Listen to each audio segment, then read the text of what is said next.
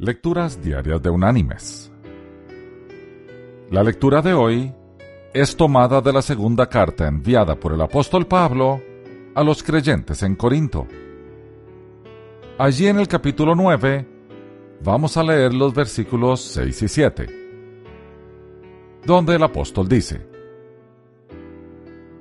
Pero esto digo, el que siembra escasamente, también segará escasamente y el que siembra generosamente, generosamente también segará.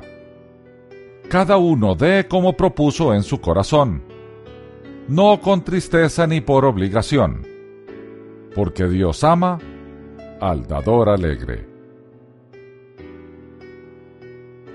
Y la reflexión de este día se llama Estoy aburrido de la vida.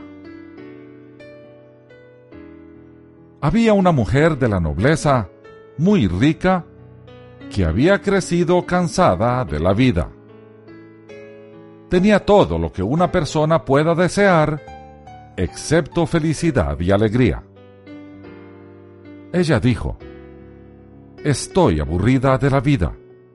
Me voy a ir al río y voy a acabar con ella. Mientras caminaba sola, sintió una pequeña mano tirando de su falda. Miró hacia abajo y vio a un niño pequeño, frágil y aparentemente hambriento que le imploraba.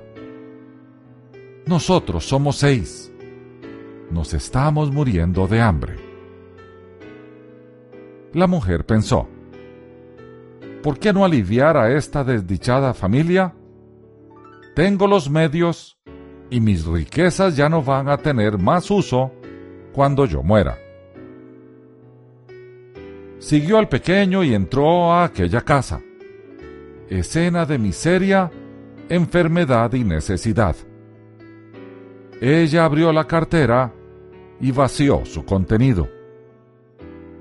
Los miembros de la familia estaban a su lado y gritaron con alegría y gratitud.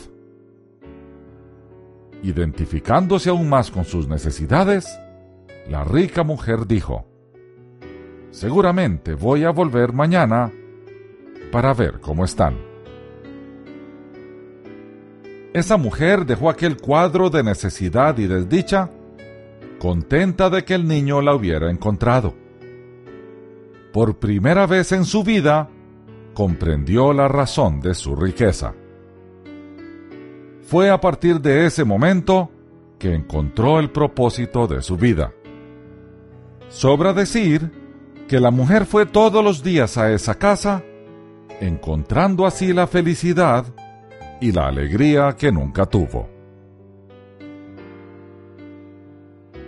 Mis queridos hermanos y amigos, qué gustoso es servir, qué satisfactorio es ayudar nuestra recompensa está aquí mismo. Cuando vemos que el amor demostrado en dar es recompensado por una cara feliz que ve su necesidad satisfecha. Es cierto, el Señor tiene razón. Es mejor dar que recibir. Que Dios te bendiga